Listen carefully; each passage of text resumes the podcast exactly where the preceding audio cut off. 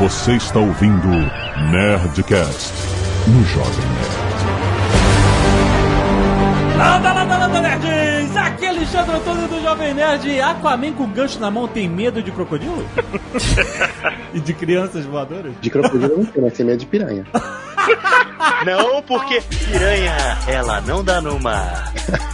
Piranha Nossa. balança a cauda e me chama. Caraca, que absurdo, velho. A música clássica dessa não é possível que seja conhece. Aqui é Carlos Volto e eu ainda queria ver o Aquaman versão do James Cameron. Aqui é o Fabio Boa e eu estou me sentindo um peixe fora d'água. Aqui é o Rex e Muito bom, melhor entrada. Legal, interessante. Azagal falando que nem Aquaman debaixo d'água. Muito nerds! Hoje vamos falar dele, Aquaman. Vamos mergulhar nos quadrinhos. vamos valorizar o personagem. Vamos entender esta saga. O personagem que soube se zoar em sua nova versão, não é, cara? Tem muita coisa maneira pra gente falar de Aquaman. Logo depois do e-mails. Canelada.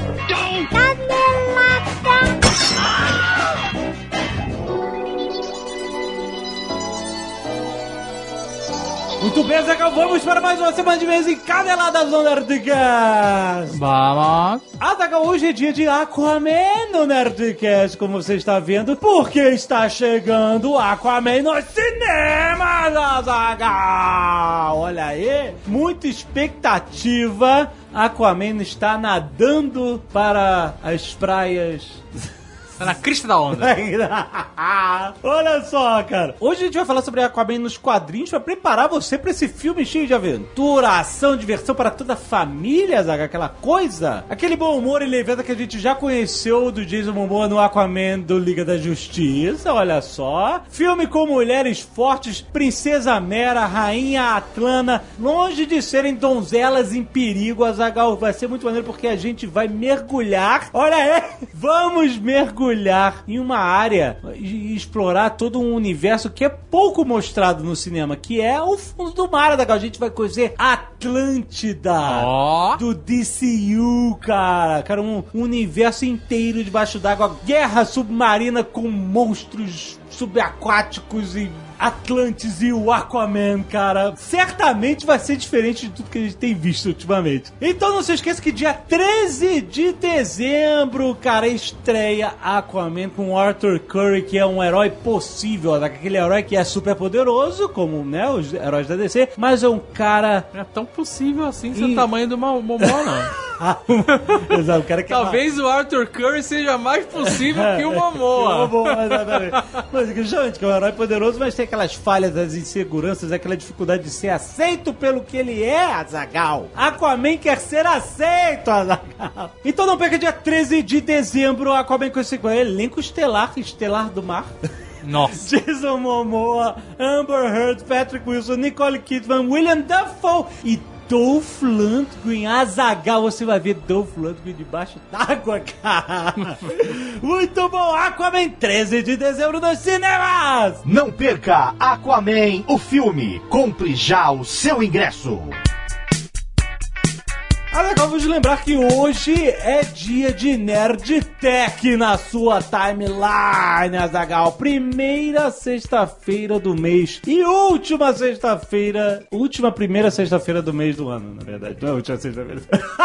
Você entendeu? Último Nerd Tech do ano, Azagal. Olha só, seu Nerdcast extra de tecnologia trazido a você pela Alura Cursos Online de Tecnologia. Um episódio onde a gente vai conversar sobre os primeiros jogos de arcade com mais de um jogador, os primeiros death matches, as conexões via modem no telefone, Azagal. Até o mundo dos RTS, FPS, jogos massivos, cara. Tem muita curiosidade de bastidores, jogos que derrubaram as redes das principais universidades do mundo, aquele saudosismo gostoso das lan houses. E uma das engines mais populares no desenvolvimento desses jogos é a Unity, Azagal, onde você consegue aplicar bem a sua ideia de jogo. E aí que entra a Lura, que acabou de lançar uma formação completa completa em Unity, passando pela programação, desenho do jogo, modelagem 3D e desenvolvimento para mobile ou até mesmo para desktop. Então, se você quer fazer, você estava procurando um curso de Unity, tem na Alura que você pode assinar com 10% de desconto entrando no URL alura.com.br barra promoção barra nerd, rapaz. Vá lá conhecer também os cursos de formação da Alura em design, programação, edição de vídeo e gerenciamento de projetos. Cara, tem muita coisa, vai lá conhecer e ouça Nerd Tech que já está aí na sua timeline. Ah, mas uma coisinha aqui, hein, Jovem Nerd. Ah. Eu, se fosse você que está ouvindo esse podcast hoje, sexta-feira, Ah. 6h49, Ah. ficaria de olho no feed do Nerdcast amanhã, sábado. Olha só, Zagal. Porque a gente vai ter uma surpresinha pra você. E- Não é o Nerdcast de RPG. Né? Não é, não é, não é, Foi não é. você avisar isso, porque daqui eu ia ficar maluco Não é ainda, calma, calma. Mas fica de olho, vai ter uma surpresa. E se você não quiser ouvir os recados e e-mails do último Nerdcast, você pode pular diretamente para... 13 minutos e 31 porradas submarinas. Azaghal, quero lembrar que tem lançamento de camisetas na Nerd Store. Olha, só a Olha! camiseta Red Merc. Azaghal, que coisa maravilhosa. Olha aí no aplicativo de Jovem Nerd. Você tá vendo aí na sua tela. Tem link no post. Que lançamento. E também acompanhado da camiseta Dawn of Machines. Azaghal, Machines. Cara, incrível essas artes das camisetas, né? Só lançamento. Cara, vai conhecer. Tem, cara, tem muita coisa maneira na Nerd. Entre agora na nerdstore.com.br, a maior loja nerd do Brasil! E quero agradecer aos nerds que doaram sangue e salvaram vidas essa semana, como o Álvaro Cidrim, Ronald Marcelino, Maikson Alves, Regis Leão, Alexandre Custódio, Luiz Guilherme Andrade, Mariana Barbarini, Jonatas Nascimento, Caio Augusto Bittencourt, Matheus Wachowski. Não. Existe. e Marion Luiz, muito bom, obrigado, gente. Temos também a galera do Scalpo Solidário, Jussana Steffen, Mariana Moura Pinto Dias, Luan Meirelles, Diego Ramon, Cris Tonini, Álvaro Cidrim, Paloma Rodrigues e Tayane Antunes. Muito obrigado, seus nerds! Olha só, arte dos fãs, Azaghal. Tem várias artes do Guilhermo Potti, ele fez o Jorgran do Corin, o Rough Gunner, a a Hild, cara, um monte de personagens de A Lenda de Rough Gunner, do terceiro livro, É, já está disponível na Nerd É. Esse exatamente. clássico que não terminou, ainda vai ter mais um livro. Exato. As- 600 e caralhada de páginas, é As isso? pessoas, as pessoas estão ficando chocadas, É. emocionadas. O filho do Guga Mafra disse que não quer mais falar com a gente, nem com o Leonel. ele ficou, ele ficou abismado. Ele ficou muito mal, cara. Ele tem 14 anos. Eu acho que ele precisava. Coitado. A vida é assim, Eric. Tem que aprender logo de cara. Mas temos também a arte Call of Rhapsody do Lucas Henrique Azagal. Olha aí, nessa vibe Queen. Exatamente. E temos o retorno do Matuto pelo Leão de Camargo. Caraca, muito bom. Excelente. Obrigado, querido. Elimar Filho, 17 anos, estudante Vitória, Espírito Santo. Olá, Lotone e senhor da Oceania. Depois do Nerdcast 648 sobre Robin Hood, venho trazer outra história muito interessante e um pouco trágica sobre um outro ladrão, Erasmus of Luek, um cavaleiro do castelo de Prediama, na atual Eslovênia, porém na época século XV, Sacro Império Romano Germânico. Erasmus era conhecido como um barão ladrão, ou seja, ele cobrava altos impostos e pedágios sem consenso com a autoridade superior, mas protegido por conta da legalidade do seu feudo. Segundo algumas histórias, ele também roubava dos ricos e dava aos pobres como Robin Hood. Segundo lendas, Erasmus, durante uma discussão, mata um parente do imperador do Sacro Império na corte de Viena. O morto tinha ofendido um amigo do Erasmus. Sabendo das consequências de sua ação, Erasmus foge para o castelo de Prediama para não ser capturado. O castelo logo é sitiado, o cerco dura muito tempo e ninguém conseguia entender como o castelo foi construído. A foto do castelo em anexo. Caraca, é construído no meio da rocha, cara. Olha que maneiro. O castelo é em torno de várias grutas e cheio de passagens secretas para o lado de fora. Aí, que nem na Sketch RPG. Foda. Passagens que quem estava sitiando não conhecia. Logo, criados traziam comida para Erasmus e até mesmo davam uma saidinha de vez em quando. Porém, o mesmo foi traído por alguém de dentro do castelo que avisou ao exército que as paredes do banheiro, que era separado da construção principal, eram mais finas do que as demais do castelo. Então, um belo dia, quando o barão estava fazendo suas necessidades, o traidor sinalizou ao exército que Erasmus estava dentro do cômodo Não. e esse foi o fim do longo cerco, pois uma pedra foi lançada diretamente por uma catapulta no banheiro, destruindo as paredes e lançando Erasmus no abismo logo abaixo do Que castelo. vacilo. Morreu cagando, cara. Ei, parabéns pro maluco da catapulta. Exato, é, porque o cara não tem como treinar. É, se errou, o Erasmo sai É, cagado, mas é- sai. Exatamente. Caraca, cara, que sinistro. Olha a foto do castelo aí no aplicativo do Jovem Nerd, muito sinistro, cara. Maneiríssimo. Pode ser uma lenda tudo isso, Azaghal. Tá? São, esses mim é tudo tem lenda.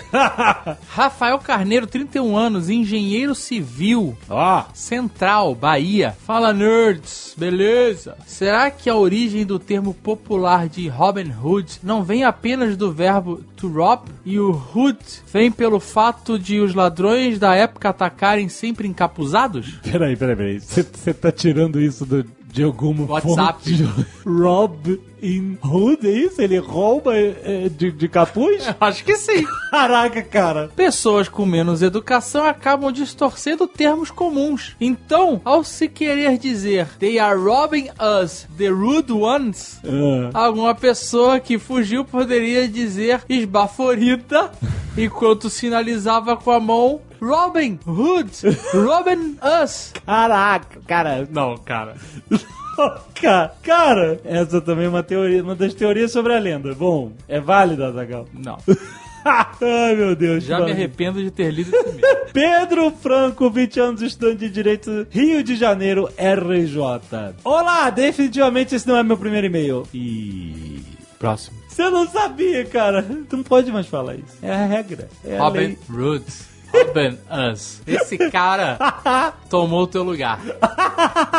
Gabriel Pin Cardoso, sacanagem. 20 anos, estudante, tentando entrar na faculdade de São Paulo SP. Olá, Nerd. Como o Jovem Nerd falou, existem várias versões da lenda de Robin Hood. Eu me lembro de uma que eu li em um livro de uma coleção, onde a origem de Robin Hood é simplesmente diferente. Ele era assim chamado porque ele roubava, então, Rob de capuz. Não, mentira, mentira. Não é possível. Mentira. A lenda é diferente. Na versão que eu li, ele era apenas um camponês comum e encontra um grupo de guardas reais. Um dos guardas, já bêbado, desafia Robin após ver o arco dele pra ver se ele consegue acertar um cervo bem longe. Obviamente ele acerta, mas o guarda acusa ele dizendo que aquele cervo pertencia ao rei por causa das florestas reais e ele, como camponês, não podia caçar nenhum. Robin então mata os três guardas e foge para a floresta, já que além da acusação de caçar sem permissão nas terras do rei, ele cometeu assassinato contra três autoridades. Merdeiraço. o cara pirou, caiu na pilha de soldado bêbado. Bêbado, atirou, sabia que não podia. Não podia, exatamente, certamente ele sabia. E aí, caraca, não. Isso aí, contraventou.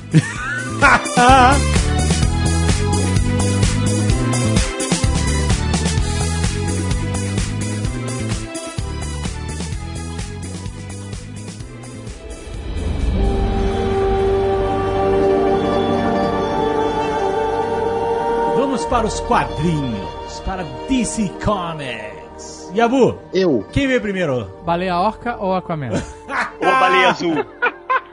Submariner ou Aquaman? o Aquaman ou o Namor? O Namor. Sabe Namor. que eu essa dúvida? O Namor veio primeiro? Namor é de 39. O Aquaman é de 41. Então, qual é dessa parada da... Cara, o Namor, ele surgiu em 39 junto ali com o Capitão América e o. E Tocha Humana. Tocha Humana. O robô. O Tô chamando robô. Tocha Humana robô, né? E eles fizeram aquele grupinho na Marvel, que eu não lembro agora qual era o nome que eles tinham. Putz, Os é, Invaders, não era? Era, os Invaders, como é que eles chamaram? Eu não lembro em português português.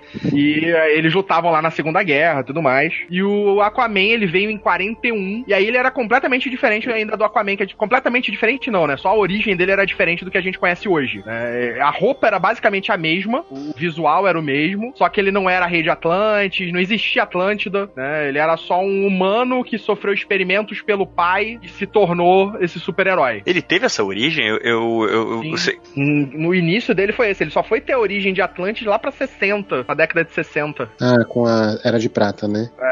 Porque inicialmente, ele- é, inicialmente no- na, na Era de Ouro, ele foi lançado como um personagem com duas folhas no máximo. Uma folha, uma coisa assim, numa revistinha em quadrinhos que tinha tipo seis, sete personagens juntos por história. Era tipo uma coletânea de, de super-heróis largado numa revistinha, que era, que era More Fun, uma coisa assim. Que foi É, uma. ele só foi ter a sua primeira revista solo em 62. Sim, antes disso ele só era mega secundário e só aparecia em participações junto com outros heróis, aparecendo no Brave and the Bold. É, ele aparecia em várias formações até ele se aparecer na capa da primeira Liga da Justiça, como membro fundador, né? Que na verdade a Liga da Justiça não contava nem com Batman nem com Super-Homem, porque eram, como eram duas revistas que vendiam muito, eles já tinham a sua própria revista, seu próprio universo. Então a primeira formação da Liga da Justiça era Lanterna Verde, Aquaman, Mulher Maravilha, Flash, é, Ajax, né? O marciano. Ajax o Marciano? É, porque aqui no Brasil ele teve o nome de Ajax. Sim, mas não é o caçador de Marte, pô? É, o caçador de Marte. Era o Martian Manhunter. Martian Manhunter. É porque Só que aqui no Brasil, como a gente tinha um formatinho, que era um formato menor de revista, eles não cabiam caçador de Marte nas bolas, nos Não, é balões. por isso. E aí eles mudaram o nome dele aqui no Brasil e passaram a chamar ele de Ajax. Caraca, nunca soube disso. Só porque não cabia. Então Nossa decidiram ali Senhora. dentro aqui no Brasil chamar ele de Ajax. Ajax é o nome dele ou não? Não inventaram esse nome? Não, foi o nome que o Brasil deu pra ele. É. Ele é conhecido como Martin Manhunter. Peraí, peraí, peraí, peraí, peraí, peraí. O Ajax nunca foi o Aja Ajax? Não.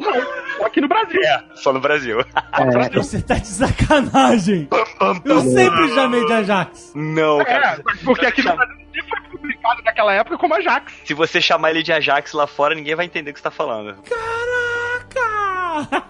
Caraca, eu não sabia. Ele era. Exatamente. A parada foi exatamente por causa do nome, que era Martian Manhunter, que era caçador de Marte, que era uma parada muito grande. E ficava muito grande o nome pra caber nos balãozinhos. Ai, que saudade que eu tava do Carlos repetindo que as pessoas acabaram de falar!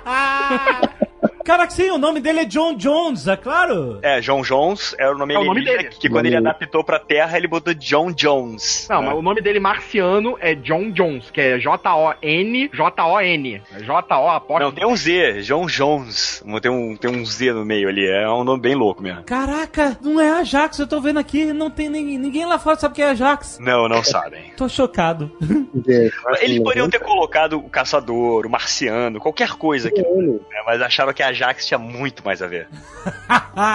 Não, e aí foi essa foi a primeira participação do Aquaman em uma capa de revistinha. Assim, antes ele nun- nunca teve uma capa própria, né? Foi só a primeira vez na Liga da Justiça e depois em 60, como o Carlos falou, que ele teve a sua própria revistinha. Mas e foi nessa época que veio toda a origem de Rei da Atlântida, essas coisas. Como é, É, que eles é? começaram a explorar esse lado dele porque tinham que explicar primeiro o que era o Aquaman. Então, pra você botar ele no mundo da Terra como herói, você tinha que dar uma, uma origem, e a origem era que ele era meio Atlante. A mãe era uma, uma rainha foragida Atlana. de Atlanta, né? Atlana. E o pai dele, Tom Curry, era aqueles caras que tomam conta de Lighthouse, né? De farol. Um faroleiro. Faroleiro. Farol, farole, fal, eita!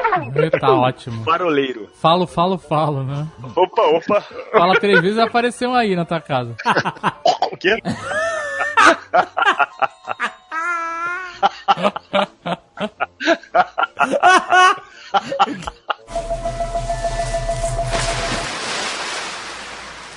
O Aquaman ele teve poucas séries regulares, né? Ele, tipo, ele- essa primeira fase dele com revista própria foram só 63 edições, né? Durou de 62 a 78 e aí parou. É que não tinha muito diálogo, né? Nossa. Tinha, mas ninguém entendia. Mas, mas a parada é que ela fez sucesso no início, tanto que rendeu um- uma animação pra ele próprio e depois a participação dele nos Super Amigos, né? Verdade, ele teve um desenho antes do desenho do Super Amigos. Na verdade era Superman e Aquaman, né? Esquadrão Classe A. Essa música coloca exatamente. É. Super amigo. Mas esse desenho que ele teve antes do Super Amigo se chamava Superman e Aquaman. Então, imagina como é que o mundo teria sido diferente, né? Se esse desenho tivesse vingado. O filme no cinema. Caraca, o Aquaman era fadado a ser o, o Aquaman site. vê Superman, já começou? Não, você poderia ter, em vez de uma na trindade da DC, você ter, tipo, os quatro principais, botar o Aquaman ali junto com o Batman, Super-Homem e Mulher Maravilha. É, porque teoricamente o Aquaman realmente, assim, se tratando de histórias, aventuras, assim, em relação a mar, ele é imbatível, sabe? É, em relação aos poderes dele que ele tem, as habilidades que ele possui, porra, e já foi mostrado até nas revistas em quadrinhos que qualquer planeta ou dimensão, qualquer coisa que exista vida marinha, ele consegue controlar. Então ele é poderoso nesse terreno, sabe? Nesse território. Mas isso acho que foi uma coisa que os autores foram criando ao longo dos anos, né? Porque inicialmente ele realmente era um personagem que falava com peixes. E isso foi zoado, tipo, até não poder mais. Não, não, mas isso foi muito zoado por causa do desenho dos Super Amigos. Pois é, Toda encarnação do personagem, seja no Cartoon Network, seja no, mesmo no, no filme do Zack Snyder, sempre tem a piadinha, "Ah, você fala com peixes, né? Justamente por conta dessa fase. Mas, mas isso foi por causa do desenho, porque nos quadrinhos ele era um personagem com super força, ele tinha. sempre teve uma certa importância. Nos anos 40 ele enfrentava nazistas, né? Basicamente. Ele enfrentava Mas aí todo mundo, submarinos, enfrentava pescadores. Enfrentar pescadores, coitados dos pescadores. Caralho, o cara enfrentava nazistas, submarinos e pescadores. Os pescadores eram nazistas ou não? ou eram só pescadores? Fiquei, fiquei na, na dúvida. tinha uma Pescas pegada- predatórias. É isso, tinha uma pegada no meio contra a violência, contra a caça ilegal, pesca ilegal. Então, tipo assim, ele defendia a Em vida geral, marinha de qualquer coisa criminosa. Então, aquela galera que caçava baleia em lugar proibido, ele ia lá e, tipo assim, não deixava, sabe? Lugar proibido, tipo o mar. Não, mas assim, é época de reprodução de, de baleia que é proibido você pescar, lugares que você não pode caçar golfinho, essas coisas. Ele, ele tomava conta dessa região, ele protegia, sabe? Hoje tem que atualizar. O grande problema do Aquaman é plástico. O Aquaman engasgado, né? Com, com aquele plástico de latinha no pescoço. Com o canudinho na garganta, né? Falando filme. É, maluco. Canudo no nariz, né? O canudo no nariz do Aquaman. Coitado. Mas aí, por causa do desenho dos Super Amigos, ele foi realmente, tipo, virou chacota. Então, mas vamos lá, vamos, vamos dizer os poderes dele. Ele nada super rápido, obviamente. Não, os poderes dele são mais do que isso. Tipo assim, em primeiro lugar, ele consegue respirar no mar, debaixo da água, sem problema nenhum, que nem na superfície. Sim. Ele, por conta da densidade da água, e por ele ter vivido, sei lá, mais da vida, metade da vida dele na água, ele tem uma força maior, ele consegue ter reflexos mais apurados, porque se você consegue ser rápido na água, né, na terra, você consegue ser mais rápido ainda, você consegue ser mais ágil. Ah, é tipo o Goku treinando em alta É gravidade. É tipo, isso? é tipo correr na fofa. Correr na fofa. É isso? Pô, é tipo isso. O corpo dele aguenta altas pressões, então ele consegue descer a profundidades absurdas e o corpo dele não toma dano, por isso a pele dele é mais resistente a ponto dele aguentar tiro de bala e coisa e tal. A estamina dele também, o tempo que ele consegue de ficar sem fôlego é grande. Então ele tem também, por causa disso, os sentidos apurados, principalmente audição e visão, então permita que ele consegue ver no escuro, em escuro total. Ele tem tipo um ecolocalizador, que ele consegue se localizar em, em ambiente que a visão dele aí já não consegue funcionar, né? Mas tipo assim, por causa das vibrações da água, então ele consegue se localizar ali, né? Como é que é o som do ecolocalizador? Mas isso é a telepatia dele. Eu sei, eu sei, mas qualquer desculpa pra você fazer som.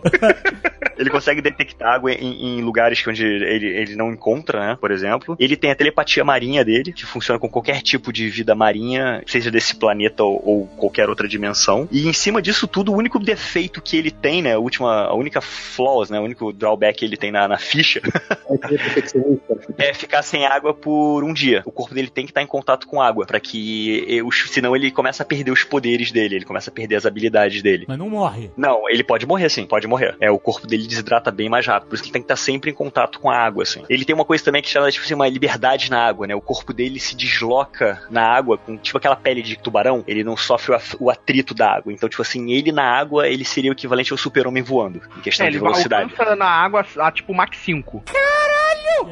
É, é bizarro. Tá explicado. O quê? Tá explicado porque começou a ter tsunami direto. O cara dá uma abraçada, amigo. É metade do, do Pacífico indo embora.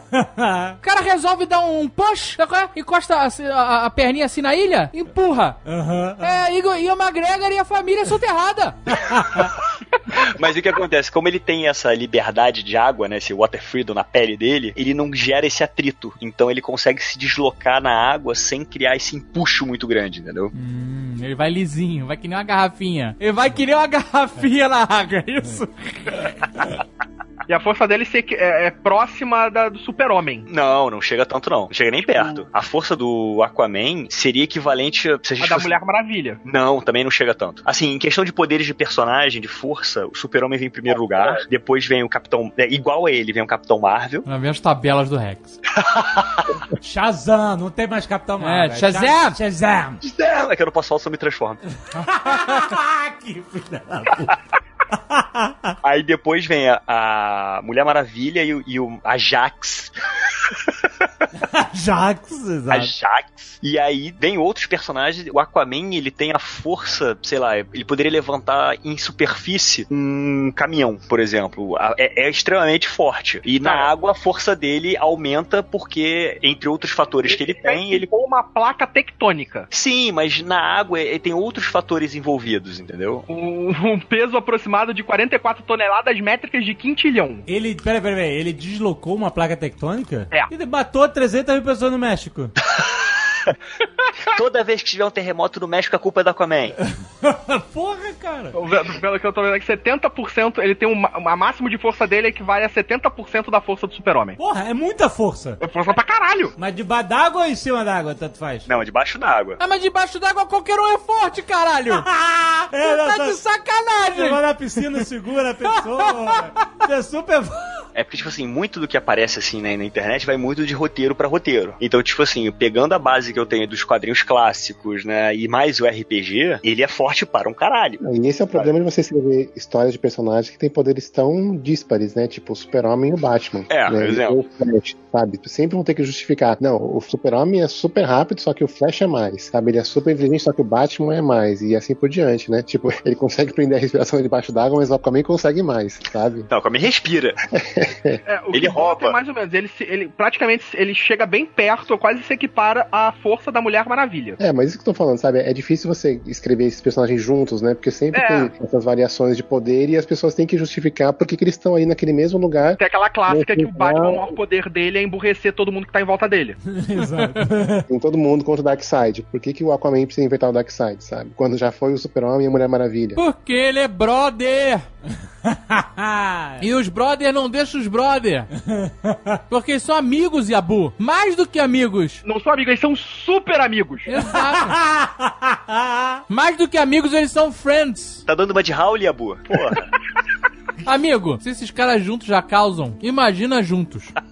Eu acho que o Aquaman tem o seu valor. Estão desmerecendo o Aquaman. Até porque o Aquaman também tem uma parada muito maneira, que é aquela coisa, você não sabe se é feitiçaria ou tecnologia. Porque muito de Atlantis é você tem a, a tecnologia avançada, mais a mistura com magia. E eles conseguem usar os dois em, em harmonia, né? Então, tipo assim, por exemplo, o Aquaman ele já teve um Quindente, né, do, do Netuno e o Tridente do Poseidon. Um Quindente? Kim, o nome é Quindente? São cinco pontas, né? Não é Penta? Não, é, é, é Quindente o nome. Ele teve o, o do Netuno, que é esse Quindente, e ele tem o tridente do, do Poseidon. Ambos fazem tem poderes já mágicos pra ele, tipo controlar a água, fazer ondas gigantescas, até arco-íris. Ah, esse é o Heptadente, que é da Gillette, que eles lançam todo ano com, com um dente a mais. Dá mais passadas na pele.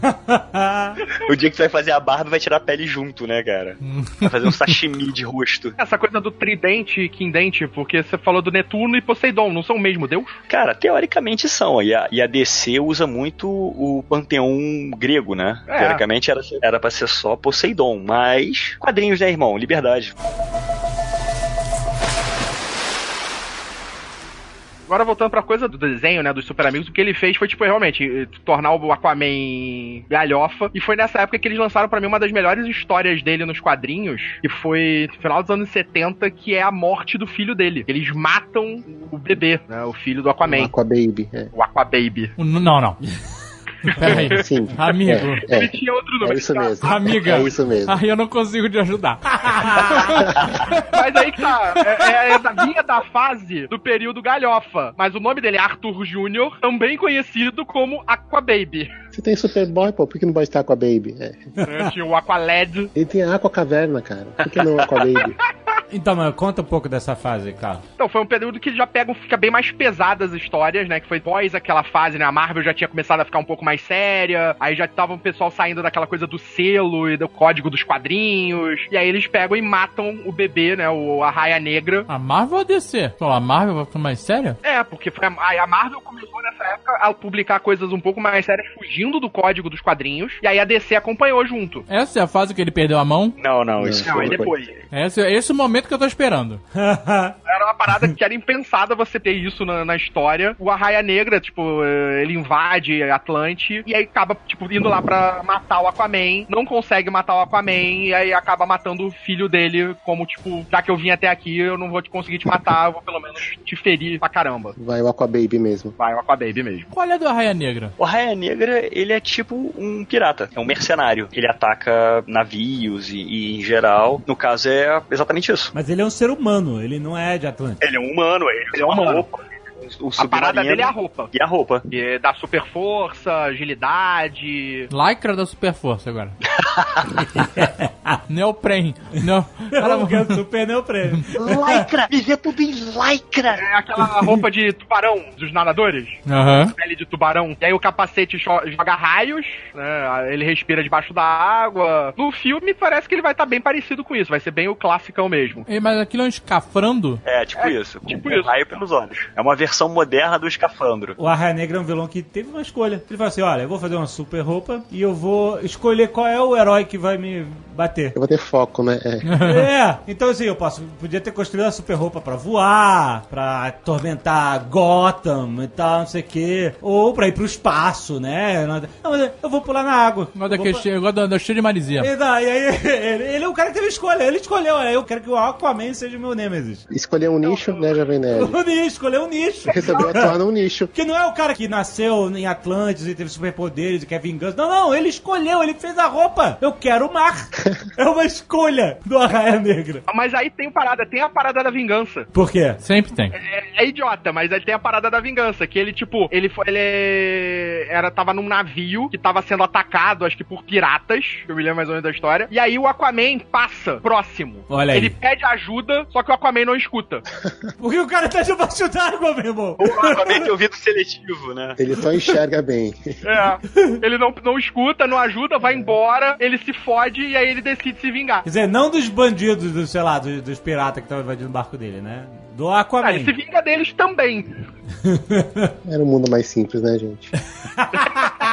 É que, que nem a fase que o Lex Luthor queria se vingar do Super-Homem porque ele era careca. É, ele foi o. Teve toda uma fase que foi assim. É. Eu te odeio, Superboy, porque você me deixou careca. Você, é, foi aquilo, mas é aquilo, né? Você me obrigou a usar esse anel de kryptonita que me deu câncer e agora eu estou ficando careca por causa disso. Não, foi bem antes disso. Não, a história que eu sei é que ele ficou careca porque o Superman sobrou o cabelo dele dele pra longe. Não é isso? Tava pegando fogo no laboratório.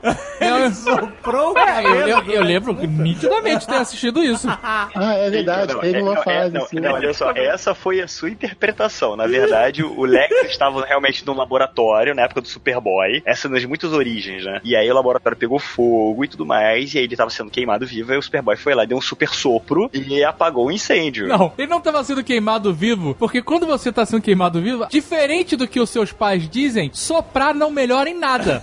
Mas é o super sopro. Mas o super soco, nossa, as queimaduras, elas não são coisas que grudam em você, elas são você derretido. Se você soprar, elas não vão embora. Então, tava tendo incêndio no laboratório, o Superboy chegou, se, se atrapalhou, não sabia direito o que fazer, falou: Eu tenho que mandar esse fogo pra fora que o cara vai morrer aqui dentro, queimado, asfixiado. Soprou, os cabelos do maluco foram juntos. É exatamente isso. E ele resolveu se vingar. É isso.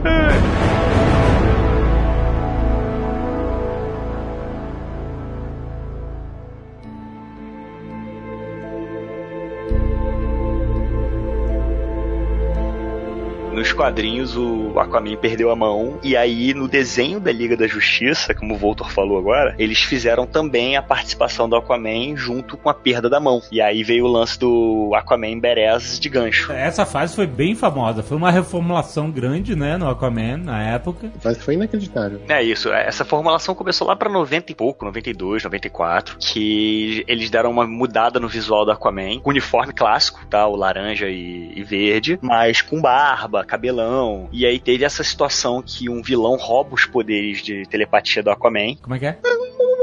Não, não, não, não. Não, não, não, não, não, não, não. Como, como você rouba um poder de telepatia? Você pega no meio do caminho? Essa fase. É, cara, isso é quadrinho, já aprende, Essa fase aprende. do, do Aquaman, assim, tem alguns autores que deixam a marca deles no personagem, né? E eu acho que um desses caras, que são, talvez, acho que um, um dos maiores nomes, e na minha opinião ele é bem underrated nos quadrinhos hoje em dia, é o Peter David. Sim, Peter David é incrível. Eu li uma saga do Hulk dele muito foda. A saga dele As do Hulk é pessoas, foda. as pessoas quando falam do Hulk, eles falam, não, Hulk do Peter David. Exato, exatamente. Sabe, elas lembram dessa fase que ele escreveu durante 12 anos e ele criou todo aquele conceito de que o Hulk, na verdade, era uma pessoa que tinha múltiplas personalidades, e então cada tom de verde do Hulk era uma personalidade diferente dele, né? 50 Então- tons de verde. é, Também E de cinza também, e de cinza também. Então o Hulk cinza era uma personalidade, o verde era outro, o verde selvagem era outro, e assim por diante. E ele tocou essa fase por 12 anos e foi incrível. E assim, se você não leu, tipo, vai atrás, porque tipo, é o melhor Hulk que teve até hoje. E logo depois que ele fez o- essa revolução no Hulk, ele assumiu o Aquaman com a mesma pegada, né? De pegar um personagem que as pessoas já conheciam, já eram familiarizadas e transformar completamente sem distorcer a essência dele, sabe? Então, putz, eu tava relendo esses dias, é, é inacreditável. Uma das coisas que ele reformulou foi o visual do Aquaman, do personagem, né? Então, assim, ele trouxe aquele cabelão e aquele barbão dele pra ele parecer uma coisa mais como um deus Netuno, mas Mais bruto. conceito mais bruto. Só que o conceito disso era porque para que os artistas pudessem trabalhar melhor o personagem nas cenas aquáticas, sabe? Pra fazer o cabelo tipo esvoaçando e, e a barba e assim por diante. E nessa desconstrução do Aquaman, o Peter David ele conseguiu trazer esse conflito que é inerente ao personagem, né? De, de mar versus terra, tipo, para as histórias dele de um jeito que nunca havia sido feito antes. Ele trouxe todo esse conflito, por exemplo, com a pesca predatória, com o desequilíbrio ecológico e todas essas questões para as histórias de uma maneira que acho que só o Grant Morrison tinha conseguido fazer com o Homem Animal. Não eram histórias com um cunho ambientalista, mas que usava isso para contar a história do personagem, a origem dele, a relação dele com o mundo e com os outros personagens e assim por diante. Esse conflito que ele tinha com a superfície, né, ele deixou totalmente explícito quando ele perdeu a mão, né? Porque ele, ele enfrentou esse vilão que tinha um nome bizarro, acho que o Rex deve lembrar, É, Sheribides. Sim, Beats? Que era um vilão bem, bem genérico, na verdade. que É, a única coisa que esse vilão faz foi, é isso, é praticamente É. essa edição. Ele queria, de alguma maneira, roubar a, te- a telepatia do Aquaman, que ele queria usar isso para fins comerciais. Eles se enfrentaram e o cara, o cara era o equivalente ao Bane do Batman, sabe? Ele- Ele era um cara mais inteligente e mais forte. Mas é tipo o vilão criado pra dar uma mexida no herói, é isso? Não, era, era um vilãozinho meia bunda que falou assim: você vai ser meu inimigo por causa de uma Because situação. reasons, É. É. Aham. Foi tipo naquela época. Que a parceira tipo, dele morreu numa explosão e ele culpa o Aquaman. É tipo assim. Foi aquele vilão que surgiu naquele período em que no Super-Homem surgiu o Apocalipse, no Batman surgiu É, o Bane. 90. Ele foi o vilão pra modificar, pra revolucionar o Aquaman. Eles se enfrentam, né? E ele, dessa tentativa de roubar a telepatia do Aquaman, e coloca ele numa máquina pra, tipo, vou roubar sua telepatia, sabe? Ah. E aí o Aquaman consegue se libertar, mas eles se enfrentam e, e esse vilão, ele mete a mão do Aquaman num lago de piranhas. E as piranhas imediatamente comem a mão dele inteira e, tipo, a cena é, é inacreditável, tipo, até hoje. Piranha, ela não dá, não. Caraca, não, pelo amor de Deus. Agora, isso que eu acho legal do Peter David, sabe? Essa... Peraí, não, não, não, não, não, não, não, não, não. Ele tava sem a telepatia, certo? É, ele ficou provisoriamente sem os poderes naquele momento. E aí ele botou a mão na água e as piranhas comeram a mão dele, certo? Isso, Certo. certo. Ele tira a mão, só o osso, né? Isso, É. fica só os, os ossos. Quando ele recupera a telepatia, ele não vai lá tirar satisfação? Com as piranhas Aí com. É, tá. com as piranhas! Porra, tu acha que elas não sabiam o que ele era? Não, porque A piranha escolha lá, das piranhas também, É, a escolha das piranhas também não foi aleatória, porque esse vilão ele havia armado todo esse ciclo, porque ele sabia que mesmo com os poderes o Aquaman não conseguiria controlar as piranhas, porque elas têm um cérebro muito primitivo. Por isso que ele escolheu justamente as piranhas. Mas isso foi imediatamente o início dessa fase dele de barba, cabelão, ou o, o Peter David ainda. Foi mais ou menos no meio dessa fase, mas o Peter David já havia apresentado essa ideia para os editores já há muito tempo, né? Então meio que todo o circo foi armado para que essa história acontecesse. Aham. E tudo que veio depois. E por que que teve essa escolha de substituir a mão dele por um arpão? E essa distinção pro Peter David é muito importante. Não é um gancho, é um arpão. Sim. Porque o arpão é a arma que o povo da superfície usa contra os peixes, contra os animais marinhos. Então o Aquaman ele usaria aquele mesmo arpão, aquela mesma arma, para vingar os peixes e, enfim, e baleias a e golfinhos. que é, a ideia a era que pro, pro mar saber que ele ainda era um homem da superfície, que ele ainda tinha coisa da superfície, e para o homem da superfície saber que as criaturas do mar poderiam virar contra eles as armas deles. Cara, é Essa era inacreditável. a ideologia do arpão. Parabéns, Peter David, cara. É, E esse Aquaman do Jason Momoa, ele é muito inspirado, né, no, nesse Aquaman. É muito em cima disso. é Totalmente nele, inspirado. totalmente. É, é o Aquaman do Peter David. É, só que ele não usa o arpão, ele usa calça jeans pra passar essa mensagem. É, na verdade, ele ainda não chegou nesse ponto, né? Não sabe-se lá se vai chegar. Porra, seria foda, hein? Ia ser maneiro. Seria foda. Porque se ele chegar no Porque arpão, ele perder a mão. Cara, é, se eles contarem. Vamos, vamos lá que o filme do Aquaman faça um sucesso e tem uma continuação. Porra, contar essa história da- da- do filho. Você pega, tipo, o Trono de Atlantis, que é aquela série do- contando da, do irmão, tentando invadir, bota a Raia Negra, matando o filho dele com a Mera. Não, mas a história desse filme é isso. É o irmão querendo dominar é, o reino pra lutar, pra destruir os humanos, é isso. é, na verdade ele tá querendo juntar todos os reinos do mar, né, os sete Mares. os sete reinos, né, que existem no, no mar, por um controle só. Porque pelo que, inclusive o Dolph Lundgren na história do filme, ele é o pai da Mera. né, ele, é, ele é de um reino. Aí você tem o- aqueles que são mais parecidos com peixe, você tem os Deep Ones, né, que são aqueles bichos os mais é, selvagens. E a ideia dele é unificar tudo para depois ter o controle total do mar e depois a superfície. Entanto que, eu, pelo que deu para entender, pelo que eu vi até agora, ele inclusive surge com um tridente dizendo que ele tem o verdadeiro tridente de Atlantis, assim. Esse é o Mestre dos Oceanos, né? É, É. o, que é o, o meio-irmão do, É do muito Aquaman. engraçada, é muito engraçada essa a inserção dele na fase do Peter David, porque tá tendo uma celebração em Atlântida, né, da coroação do Aquaman e tal, como o rei dos mares, e aí chega o, o, o mestre dos oceanos e fala, Aquaman, eu te desafio, eu vou ser o mestre dos mares, não sei o que. Aí o Aquaman fala, ah, ok, você quer ficar com o mar? Fica pra você. São três quartos do planeta, o que, que você vai fazer com isso? Aí ele "Oh, eu... é, é, é." Aí ele sai andando, tipo, é muito bom. Ele não sabe o que fazer com aquilo, ele pega e vai embora. O que dá pra ver nesse filme é que eu acho que eles vão pegar várias histórias. Porque você tem, depois desse de 94, você tem já ele volta a pé, ele morre, ele recupera a mão via magia. Ah, sempre. É sempre. Não, porque é o seguinte, sempre, como sempre. o Aquaman ele é o mais ligado com essa mitologia, assim, tirando a Mulher Maravilha, é, eu acho que do principal, né, dos sete da liga, ele e dos maiores, ele tem essa ligação forte com magia também. Então, quando ele perdeu o gancho, depois do gancho, ele teve uma fase que ele ganhou uma mão de água. Foi até um presente da Dama do Lago pra ele. Do Shyamala? Não, a Dama do Lago do, do Excalibur, Ah. do Rei Arthur. E essa. É, O quê? é a Dama não ficou d'Água. muito galhofa, cara. Aí, É, a Dama d'Água do. do- toda essa do- fase aí do Aquaman aí eu desconsidero. Essa fase é, é a fase do tipo o clone do Aranha, é a fase do É, super-homem sim. elétrico. E essa Super-Homem, não, mas, mas essa né? mão dele era uma mão de água. Uma mão de É, água. uma água mágica, isso aí. Uma mão de água, exatamente. E Não, mas era uma fruta, não era uma- um membro, era uma fruta. Uma mão. Isso em algum lugar do país deve ser uma gíria muito sinistra, né? Mão de água. Deve ter alguém dando muita risada agora. Quantos desenhos não vão aparecer agora do Aquaman com uma mão, né?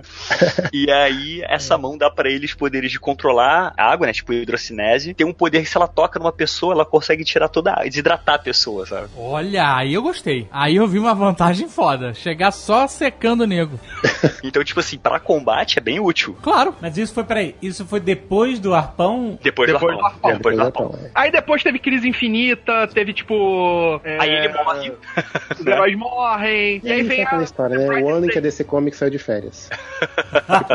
Aí teve a Nada noite que mais densa. depois prestou, cara. É. Engraçado que assim, a DC ela tava numa fase, quando ele- eles mataram o Aquaman, eles estavam tentando reformular o universo da DC, e eles falam assim, olha, acabou essa brincadeira de matou, voltou. Chega. Vamos tentar seguir com essa coisa de agora matou, alguém assume o manto. Vamos tentar deixar os- a galera morrer e, e vir novos heróis. Foi Só a que fase veio- pós-crise final, que era É. aquele um ano depois. Só que acontece, quando o Aquaman morreu, veio o desenho da Liga da Justiça, o Unlimited. E apareceu o Aquaman no desenho. Barbudão com um arpão na mão. E aí, exatamente. É, o Aquaman fortão, de barba, sem camisa, né? E aí, beleza. E aí fez um puta sucesso no desenho. E como a Warner já tava com os direitos da franquia, da DC e tudo mais, falou, cara, então, traz de volta. Não, a gente não vai trazer de volta, a gente matou ele agora. Não sei, a Warner tava com o direito. A Warner é dona da DC, mano. Não, na época a Warner tinha comprado os direitos da DC. Então o que acontece? Quando eles mataram o Aquaman, foi uma decisão deles, beleza, vamos seguir assim agora. Aí veio o desenho, fez um puta sucesso, vendeu boneco, vendeu brinquedo, vendeu jogo, vendeu tudo. E ele falou, cara, traz de volta. Aí os caras, porra, mas a gente não quer trazer de volta. A ideia é exatamente, não, dá um jeito, traz de volta. Aí eles fizeram uma saga de um ano com a Liga da Justiça, que eles conseguem, tem toda uma história envolvida, né? E aí eles conseguem trazer o Aquaman de volta. Aí o Aquaman volta de novo, Berez inteiro, com mão, sinistrão de novo, nessa nova fase aí. Voltou bichão. Voltou, voltou o bicho solto. Isso É, não, uma teve a- uma fase boa foi do quando teve a morte, a noite mais densa e o dia mais claro, que foi quando teve a Guerra dos Anéis, É, que aí ele, é ele surge como um lanterna negro. É, isso foi legal mesmo. Acho que uma das fases mais legais que teve na DC nos últimos, sei lá, 10 anos foi justamente o que veio depois do, do retorno do Hal Jordan como Lanterna Verde, né? Que o Jeff Jones criou toda uma saga né, dos anéis multicoloridos, então em vez de você ter só os anéis verdes e um anel amarelo, tinha sete tropas diferentes. Tinha rosa, Tinha Tem. rosa. Que é mais raro, né? Não, é- até que é bem comum. Olha esse Abu, olha esse Abu. É, vou dar uma explicada aí o que significa cada anel rápido pra até entender esse conceito das cores, né? O anel verde, ele sempre representou a força de vontade, né? Então foi criado a partir daí vários outros conceitos para as outras tropas. Então, por exemplo, o anel vermelho era o anel da raiva, o azul da esperança. Não sei por que que as pessoas acham que isso era uma emoção, mas tudo bem. Tinha o anel amarelo que representava o medo, né? E era usado pelo Sinestro. E a partir dele ele criou toda uma outra tropa, que era equivalente ao, à do Lanterna Verde, né? E aí vieram as outras, como a vermelha do, da raiva, laranja, que era o único anel, que era o anel do egoísmo, da avareza. Tinha que ser um. Aí você é bom. Só podia ser Isso é muito bom. Faz sentido. Larfleeze é o melhor personagem, cara. É, o Arco-Íris. Tinha o Índigo, O Índigo, que era. Nossa. Qual que era o Índigo mesmo? Crianças especiais, crianças índigo. Millennials. Só o Índigo, usam. o conceito do Índigo não era o que ele aumenta o poder? Tinha uma coisa assim, o azul é esperança, mas aí quando a Lanterna Verde tá perto do azul, ele fica mais poderoso. O anel índigo é o anel da compaixão. Que eu não, eu não entendo muito a compaixão como um sentimento, né? É mais como uma ação. Mas enfim, O rosa era o amor, o rosa era o amor e o preto, finalmente, era o anel da emoção morte. Mas tem muita gente hoje em dia que fica nessa vibe aí. A parada do Anel Negro, na verdade, é que ele tava fora do espectro de emoções. É porque ele está morto. Como existe eh, a força da. o Speed Force, existe um espectro de emoções na DC, que era o que dá energia pra todos os anéis. Preto é aquele que puxa energia fora desse espectro, do- da não existência de emoção. Eu tenho que perguntar uma coisa aqui pro Yabu, que entende bastante aí. Qual a união desses poderes? O que, que a gente tem? Um arco-íris de energia.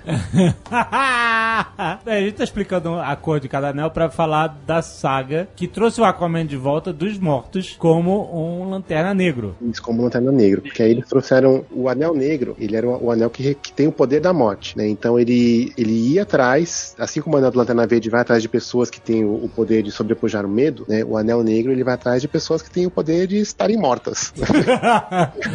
e aí então toda essa tropa de Lanternas Negras era formada por personagens da DC que já haviam morrido. Então aí veio toda essa galera, tipo o Gavião Negro, o Aquaman, o Flash, vários outros, o, o Ajax né? e vários outros heróis que estavam mortos que formaram essa tropa. Foi uma das sagas mais incríveis assim que teve nos últimos 10, 15 anos, envolvendo não apenas o Lanterna Verde, mas toda a DC. E a partir daí dessa saga, tipo as coisas melhoraram um pouco, depois pioraram, mas enfim, foi a desculpa que eles tiveram para trazer o Aquaman de volta pro mainstream da DC, que obviamente depois que tudo se resolveu e todos foram felizes para sempre, ele voltou com E todos os aí seus aconteceu poderes, Com as mãos e tu- tudo igual, ou seja, eles mantiveram aquela ilusão da mudança, né, que é tão comum na Marvel e, e na DC, que tudo muda, muda, muda, para depois o personagem voltar a ser exatamente o mesmo. Mas como é que era o Aquaman em Lanterna Negro? O Aquaman Lanterna Negra, assim como os outros heróis da DC, que eram heróis e vilões da DC que foram ressuscitados, ele era meio zumbi, era uma coisa que, sabe, ele, na verdade, o anel, ele influenciava o, o seu usuário pra ele virar um cara meio morto-vivo mesmo, sabe, tipo, sinistrão. E foi logo depois disso, né? Aí vem a. Quando eles ressuscitam, que aí você tem a saga do The Brightest Day, que é o dia mais claro. É, que foi uma saga assim, caça-níquel total, total, total. Porque eles viram Ah. o quanto o Blackest Night, né, a noite mais densa ou mais escura, dependendo da sua tradução, foi, né? Porque trouxe o, o Lanterna Verde de volta pro mainstream. Você ia na Comic Con e as pessoas só estavam usando camisetas de tropas de, de lanternas, sabe? Ou seja, foi um puta sucesso. E depois disso, falaram, ah, vamos fazer agora a saga, então, do dia mais claro. Só que essa saga, o dia mais claro, não tem a ver com os Lanternas Verdes, tipo, é outra coisa. A gente tem o- o- os anéis brancos que estão perdidos por aí, que são usados por outros personagens que não são lanternas, mas não era uma saga dos Lanternas Verdes, e sim uma saga que se passava no universo DC com personagens ressuscitados. Então, tipo, uma saga bem fraquinha, que não. Foi a que nem- reintrodução na- no universo desse, desses personagens que tinham morrido É. e estavam usando o Anel Negro. É, mas na, na saga do Dia Mais Claro, todos esses personagens ganharam versões brancas do Anel, né? Então eles foram trazidos de volta à vida pelo Anel Branco. E aí foi uma saga, tipo, a DC sendo DC, que se estendeu por um ano inteiro, tipo, do mistério, da ressurreição desses personagens. E, cara, no final ninguém mais aguentava essa história.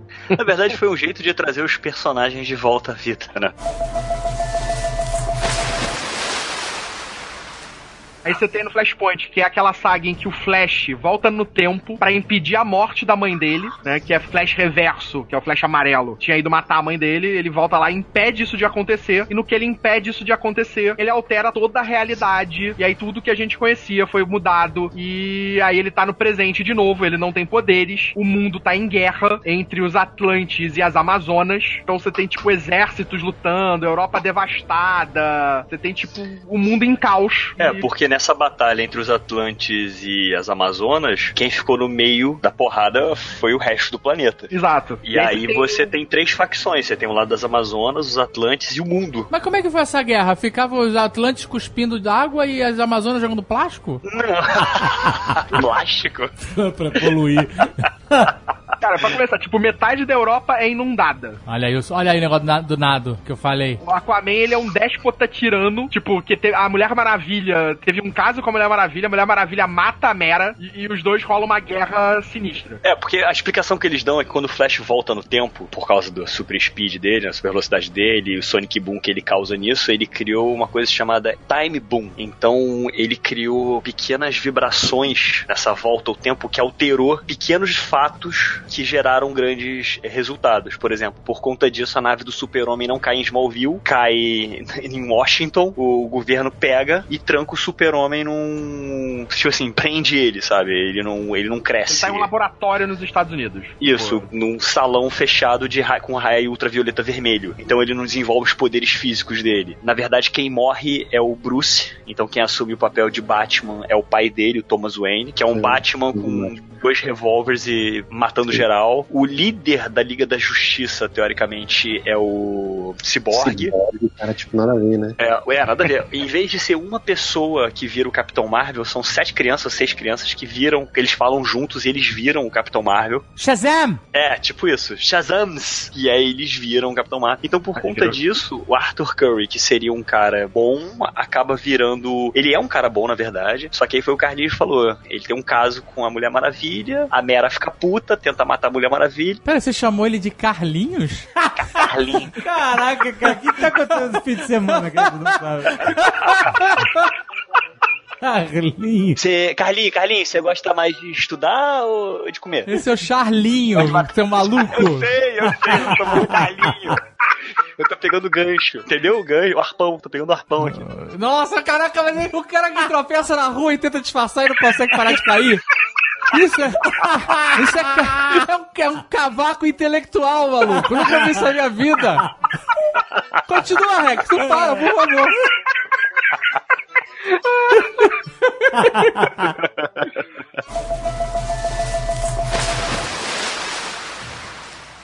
Aí rola essa guerra, o Flash tá nesse presente sem poderes, né? A mãe tá viva. Aí ele vai, ele vai na Batcaverna, ele encontra o Thomas Wayne, ele acaba convencendo o Thomas Wayne de que ele é a solução pra tudo isso. né? E aí eles tentam recriar o experimento de dar poderes ao Flash, e aí dá merda, mas acaba que no final ele consegue recuperar os poderes, e aí ele vai todo, todo o trabalho ali pra resetar esse universo, né? Pra voltar tudo como era antes, e aí ele acaba conseguindo voltar no tempo, impede a ele mesmo de salvar a mãe, né? E aí o mundo é resetado e aí começa os novos 52. Assim, o que é legal nessa série é que, tirando toda a zoação que a gente faz com o Aquaman, o Flashpoint mostra o que seria do Aquaman se ele fosse vilão. Porque Aham. o cara, ele consegue dominar os Sete Mares, ele tem todo aquele exército e tecnologia à disposição dele, ele, ele tem uma máquina que é capaz de fazer esse- esses tsunamis, é assim que ele consegue destruir a Europa inteira. E o que ele tem que fazer é, ele tem que derrotar as Amazonas, porque virou uma questão de honra, entendeu? Matou a mulher dele, então ele agora tem que criar uma guerra contra ela, contra a Mulher Maravilha, pra poder derrotar ela e conquistar o mundo. Então mostra o que seria do Aquaman se ele não fosse um cara bom. E cara, na história em quadrinhos ele é muito, muito mal. Assim, é, é- é bizarramente assim, déspota mesmo, assim. Ah, e mostra que o cara usa todo o potencial do poder dele, né? É, é, mostra exatamente o que acontece quando você tem total liberdade pra ser mal. E mostra isso na série. E o cara é uma máquina, cara, não perdoa. É tridente em todo mundo, sabe? Isso é que é bacana né, no Flashpoint. Você vê esse outro lado do personagem que nunca foi mostrado antes. E o interessante é que sempre essas coisas se repetem com outros heróis, né? Foi na mesma época você tem uma,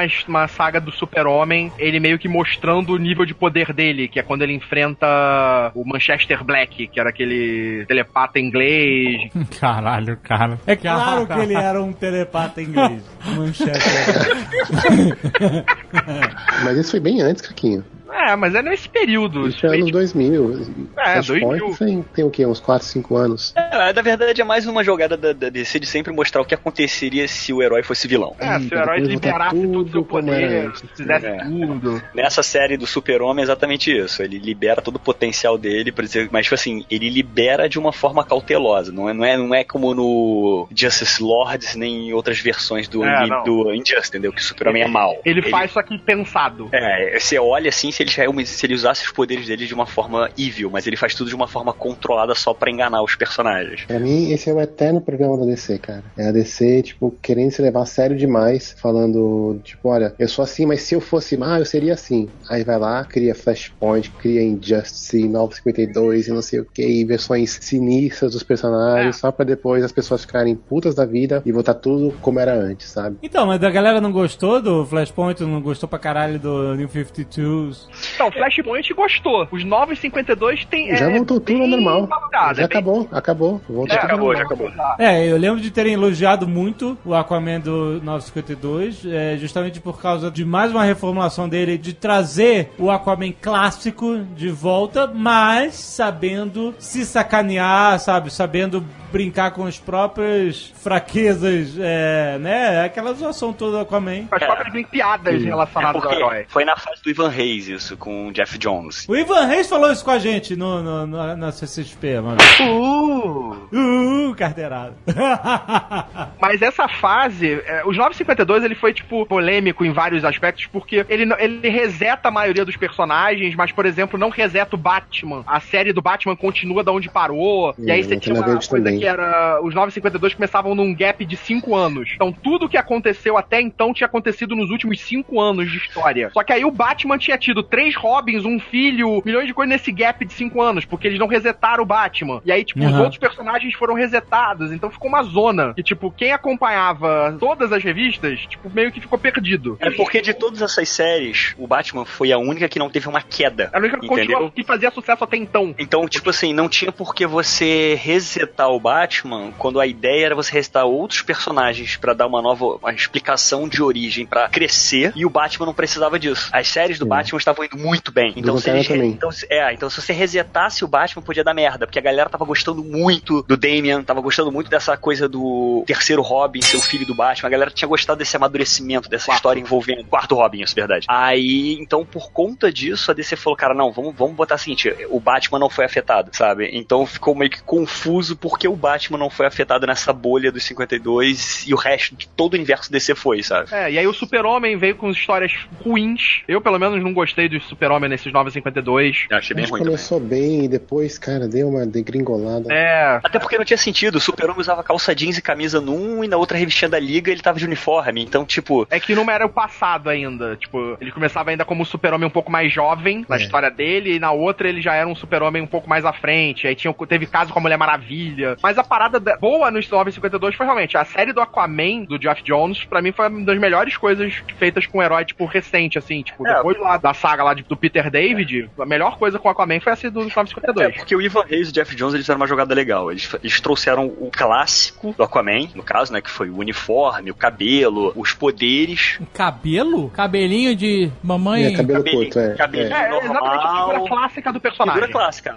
A armadura laranja completa, tridente, só que Ele tinha abandonado Atlantis, ele Isso. tava vivendo com a Mera em, em Boston. Ele era um herói da liga, então, tipo assim, ele voltou a ser o Aquaman que a gente conhece, né, o original, mas com atitudes mais, assim, ele deixou de ser aquele carinha bom, né, ele era um cara meio impulsivo, meio porradeiro, ele manteve uma personalidade diferente. Então tem todas essas piadas com o Aquaman que eles aceitam. A cidade faz piadinha com ele, as pessoas Isso. brincam com ele, e ele fica puto. As pessoas oferecem um copo d'água pra ele, sabe? Tipo assim, você tá bem? Você quer uma água, sabe? Mas ele precisa de água. Não, eu sei, mas não é motivo você chegar e oferecer pra Mas é aquilo, ele precisa de água, mas tipo, ele tá numa cidade costeira. Tem umidade suficiente no ar pra ele continuar tranquilo. Não é como se ele estivesse no meio do deserto. E aí uma coisa que o uniforme clássico dele é nessa fase que explicam a história do uniforme ou foi no 52? Porque o uniforme laranja dele tem uma explicação pra ele usar o uniforme, porque ah, nos quadrinhos ele foi prisioneiro em Atlantis. Ah, a não. roupa dos prisioneiros era era essa roupa, era esse laranja com verde. Quando ele se libertou e quando ele se tornou rei, ele falou que por ele ter sido um prisioneiro e aquela foi a primeira ligação dele com Atlantis, né? Ele usaria aquela roupa como rei, pra que eles soubessem que ele não é total Atlante e que ele ainda tem alguma coisa de humano, que foi a primeira impressão que o povo teve dele. Então ele assume aquela roupa como roupa de, de rei e de herói. No filme, é a roupa que o, no caso, o rei Atlante usou, que quando ele captura o, o- pelo que deu pra entender no trailer, né, é a roupa que o rei Atlante usa. Só que sem os aparatos todos, né? Porque tem uma cena no trailer que mostra o, o rei Atlante realmente com aquela roupa e mais uma capa, coroa, os adereços por cima. E no filme ele só tá com essa tradicional que lembra muito a roupa do Ivan Reis desenhadas pro Rebirth, que é pro 52. Que é a roupa dos super amigos, né? Que é a roupa dos Super Amigos. e verde. Sem a sunga preta. Você tem certeza que essa roupa era roupa de prisioneiro? Era, foi uma roupa de prisioneiro. E Abu, é isso mesmo? Eu não li essa fase, cara. Eu tava muito saco cheio de 952.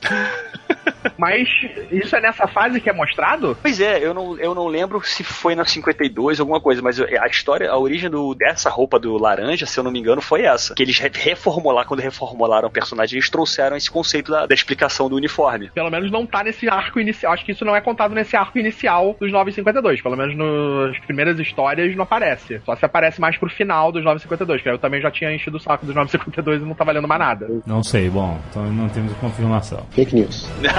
É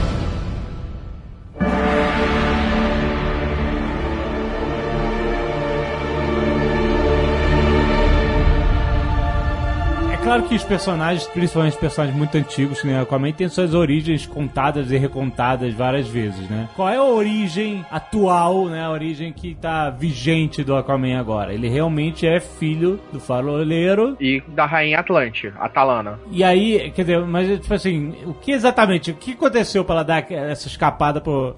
Ela é banida, ela é a rainha exilada de Atlantis e acaba fugindo pro mundo da superfície e acaba tendo um relacionamento com o pai do, do Arthur. É, Thomas Curry, como é que era o nome do pai? Tom Curry. Caraca, não é possível que também seja Thomas, que todos os pais têm o mesmo nome no universo DC. Não, é só Tom.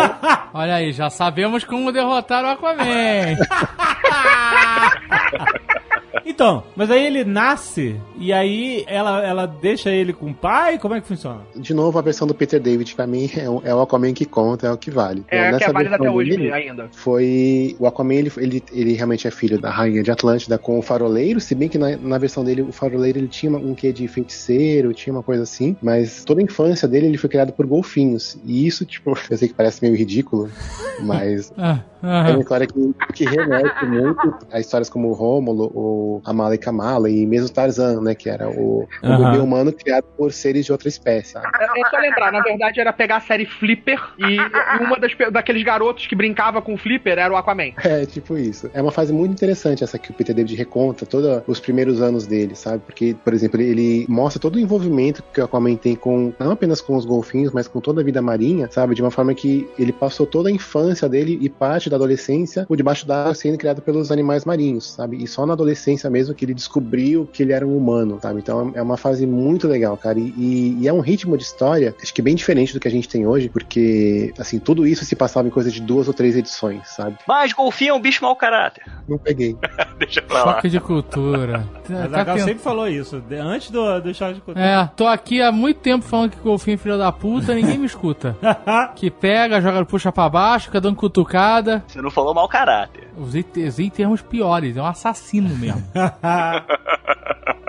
E aí a, a, a mãe dele saiu fora, voltou a ser rainha da, de Atlântida? É, na original ela volta, consegue recuperar o trono, e aí mais tarde, quando ele vai se descobrir os poderes, a parada toda, você tem que a, a mãe dele, acho que é deposta pelo meio-irmão, que assume o trono, e aí vai gerar um ataque à terra, ataque à superfície, e aí vai ter toda a história dele do trono de Atlantis. Essa eu acho que é a origem que tá ainda oficialmente hoje. Então, vamos falar de Atlântida. Qual é a origem da própria Atlântida no universo DC? Cara, a origem de Atlântida eu acho que é, é aquela, é a cidade antiga que foi amaldiçoada, foi... É, na Atlântida, no, Atlântida no universo da DC, vem muito antes no, no universo. Ele vem desde um, uma fase que a, a DC tinha um personagem que era um mago, que era o defensor de Atlântida. Ela afunda por causa de uma maldição que teve, uma, uma guerra que esse cara, pra proteger a Atlântida, ele afundou ela pra evitar que ela fosse destruída. Então, é, a origem dela vem desde aí, no, no universo da DC Comics. Afundou pra que não fosse destruída? É, ele precisou afundar a cidade. Ele fez um spell de proteção e afundou a cidade pra evitar que ela fosse destruída. Era uma cidade de, de humanos? Ela tem uma bolha de ar em volta? Como é que funciona a Atlântida do universo DC? Então, É, ela era uma cidade de humanos que f- afundou e aí, por magia, eles foram permitidos sobreviver debaixo d'água. E andar em Ah. cavalos marinhos gigantes. Então os Atlantes são todos humanos. É sim, eram os humanos, mas ela era dividida por grupos de magia diferentes. Tinha, se eu não me engano, agora não tô lembrando. Cara, porque esse universo mágico da DC é muito, muito antigo. Eu acho que o nome do mago era Arion, não tenho certeza agora. Mas ele era um personagem que era esse feiticeiro que protegeu Atlantis da destruição, criando essa redoma em volta e evitando que ela fosse destruída de vez. É, peraí, então a galera lá fala, anda como se estivesse na superfície. Então, eles são. Eles respiram na água normalmente. Tem áreas secas e áreas molhadas, digamos assim. Tem bar seco e bar molhado. Teve uma coisa chamada o Grande Dilúvio, que foi um meteoro que caiu. Esse meteoro foi um castigo, na verdade, de uma deusa, porque os Atlantes haviam evoluído demais e aí destruiu boa parte. A Atlantis era muito maior, só o que acabou sobrevivendo foi a cidade de, de Poseidones mesmo. E aí foi protegido por magia e aí foi dito para os Atlantes que eles nunca poderiam emergir de novo. Para que eles pudessem sobreviver, eles tinham que ficar dentro desse domo de proteção e nunca voltar para a superfície. Aí eles, pelo que tô vendo aqui, depois eles foram se adaptando fisicamente para sobreviver fora da doma, virando esses seres aquáticos anfíbios. Alguns anos, através de magia, ciência, eles foram meio que evoluindo para o que eles são hoje, para o que os Atlantes são hoje. E podendo. e- antigamente, quando ela afundou, ela era protegida, então ela tinha oxigênio. Só que com o tempo, eles foram, através de tecnologia e magia, evoluindo para permitir que eles não precisassem mais da redoma de ar, pudessem sobreviver debaixo d'água. Então, mas todo Atlante tem os mesmos poderes que o Aquaman tem? Debaixo d'água?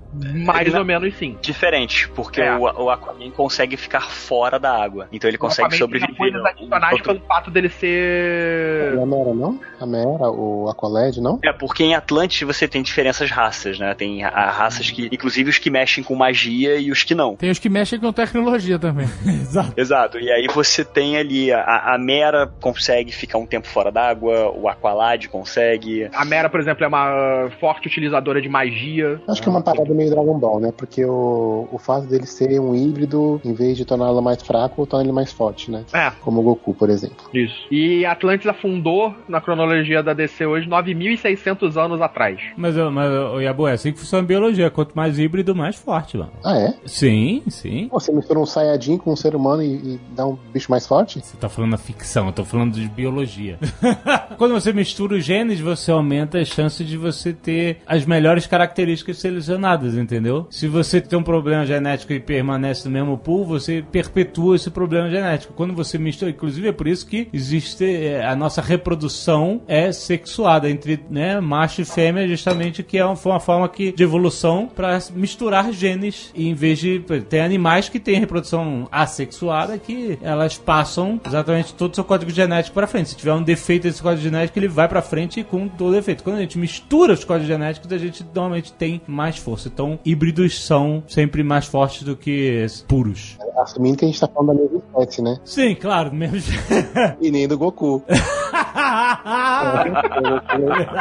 O Goku, ele é filho de um, de um Saiyajin com uma humana, não é isso? O Gohan. É, é, o Gohan é filho do o Gohan é filho de Goku, uma- não. É, o, o Gohan é filho de uma humana, desculpa. É, aí você tem que Atlantis passa eras ali, tipo, escondida, né, eles vivendo lá no, no seu mundinho, até que, tipo, com o avanço da humanidade, com o crescimento da humanidade, com interferência da humanidade, Atlantis se vê obrigada a se mostrar. Plástico. Começou a grudar um monte de sacola plástica lá em Atlantis.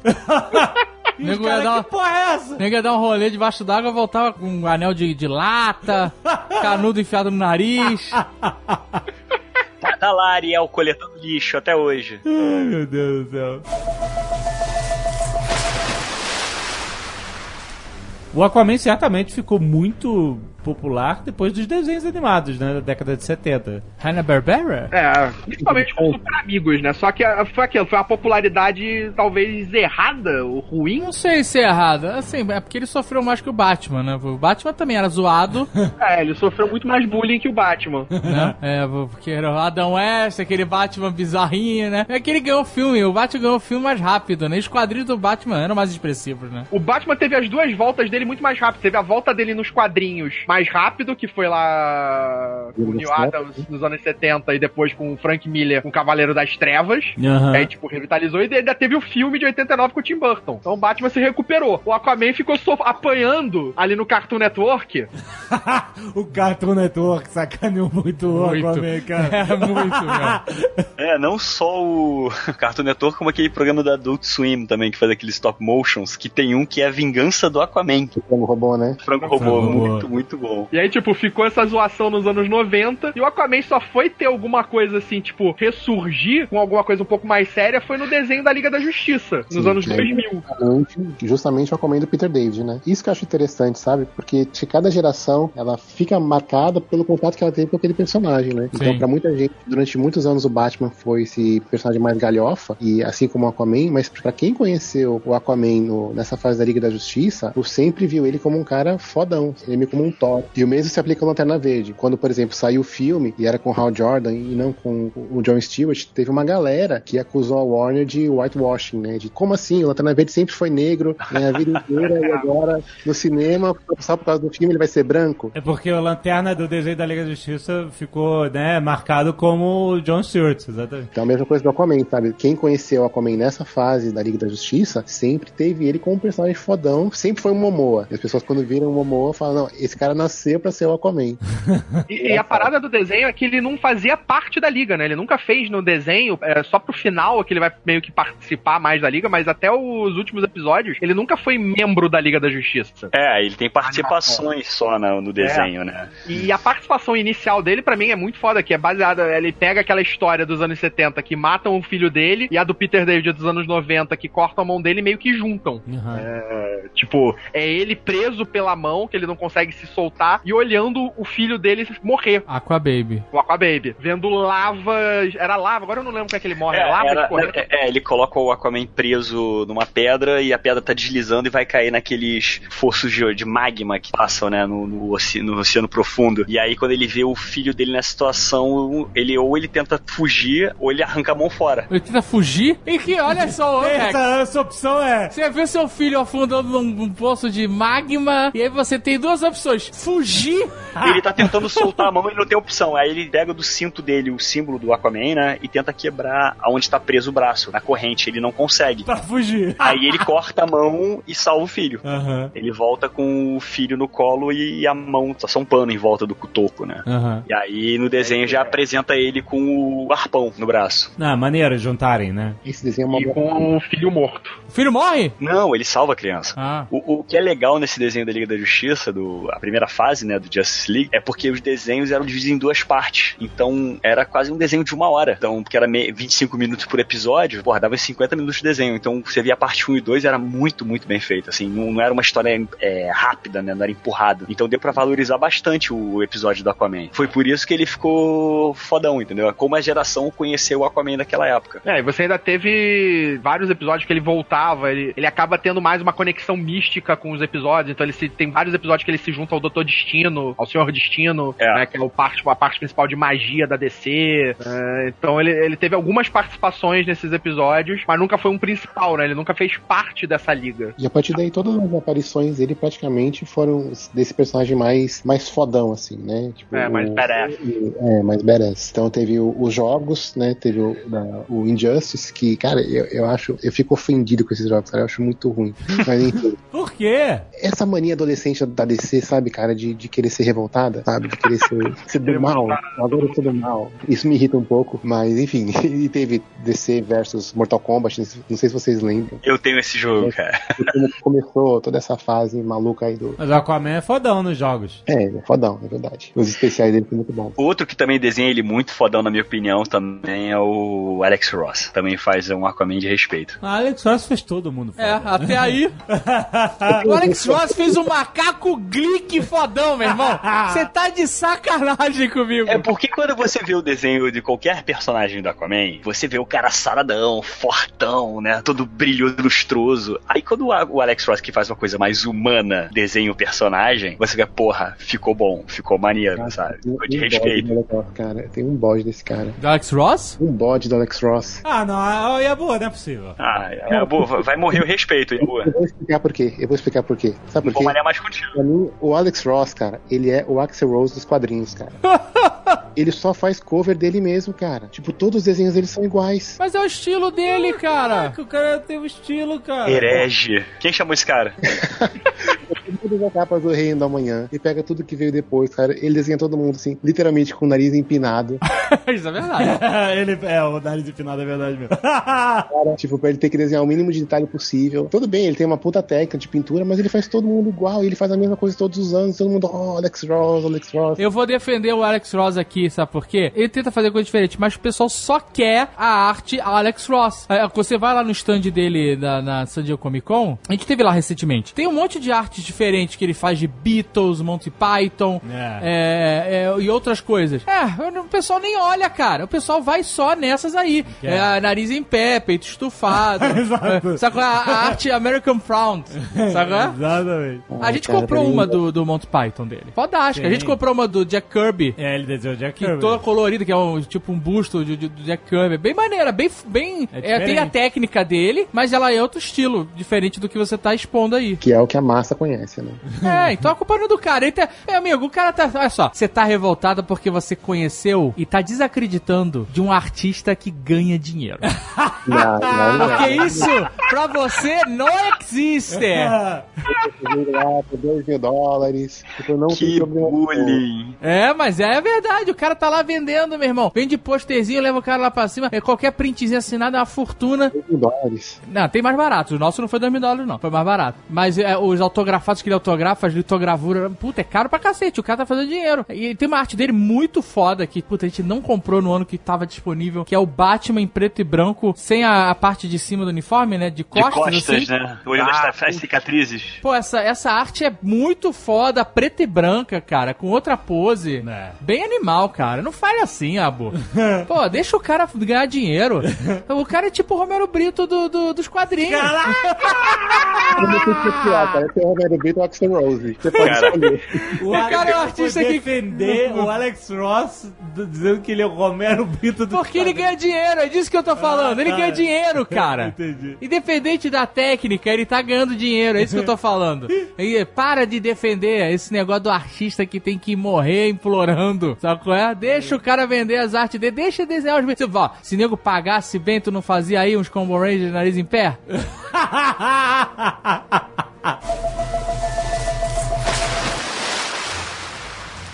E aí a gente teve pela primeira vez a participação dele no cinema, né? Ah, mas a gente teve a participação dele na TV lá, no Smallville. Sim, Não, sim, foi não. por. Foi.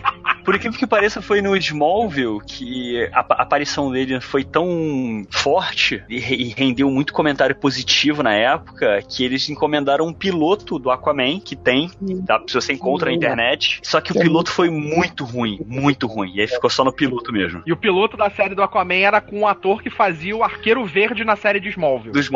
Caraca. Eles ficaram com pena do cara falou, pô, cara, a gente tentou, mas vem cá, faz o arqueiro verde aqui então, já que você também é louro. Eu lembro dessa parada do Smallville Smallville, que eles, te- eles meio que criaram a Liga da Justiça no Smallville. Criaram. Tinha o Flash, tinha o Cyborg. Mas a participação do Aquaman na série ficou boa. E o pessoal viu aquilo e falou: pô, aí dá pra fazer um Aquaman, hein? Vamos. E aí encomendaram um piloto e falaram: não, não. Foi na mesma época que tinha surgido um novo piloto de série da Mulher Maravilha, que também foi pro buraco. Foi a Nossa, tentativa que eles estavam tendo na época de voltar com séries que não deu certo. Séries que não deram certo. E aí a gente teve o filme da Liga, certo? Ele aparece como easter egg no Batman vs Super-Homem. Batman vs Super-Homem. Mas aí veio o filme da Liga, que aí é uma, uma parada controversa, porque a gente aqui gostou, fizemos um Nerdcast defendendo, inclusive. Gostei, gostei. 75% da mesa gostou. Quem não gostou? Pô, o Yabu não gostou. Eu odiei, cara. Odiou? É um filme, eu continuo dizendo, é um filme divertido. Não é um filme épico que poderia ser, mas não. Se tivesse o Lanterna Verde, ele gostava.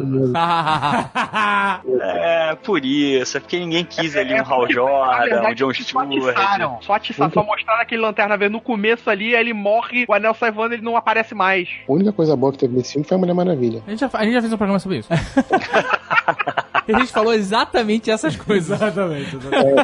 E também gostei. Mas, cara, eu, eu- eu gostei, do, eu achei um- ele um bom alívio cômico. É, vale lembrar que, tipo assim, no, no filme do. No easter egg que ele aparece, ele aparece com a, a roupa meio que a gente conhece atual, né? A roupa dele é umas ombreiras, umas tiras, assim, não chega a ser a roupa que ele usa no filme da Liga. Na- no filme da Liga ele tem uma armadura mesmo, uma armadura Atlante. Naquele easter eggzinho que ele aparece no Batman vs Super-Homem, a roupa dele é uma coisa mais calça, lembra muito a, a fase Aquaman Badass do Peter Davis. Mas no filme agora que vem o filme solo dele, ele tá usando a roupa clássica Hanna-Barbera. É, em algum Sim, sim. momento ele vai usar. Aparentemente não vai ser o filme inteiro. É, com certeza é- é- essa roupa vai ter algo muito especial. Eu não posso falar muito, porque quando eu fui lá no set do.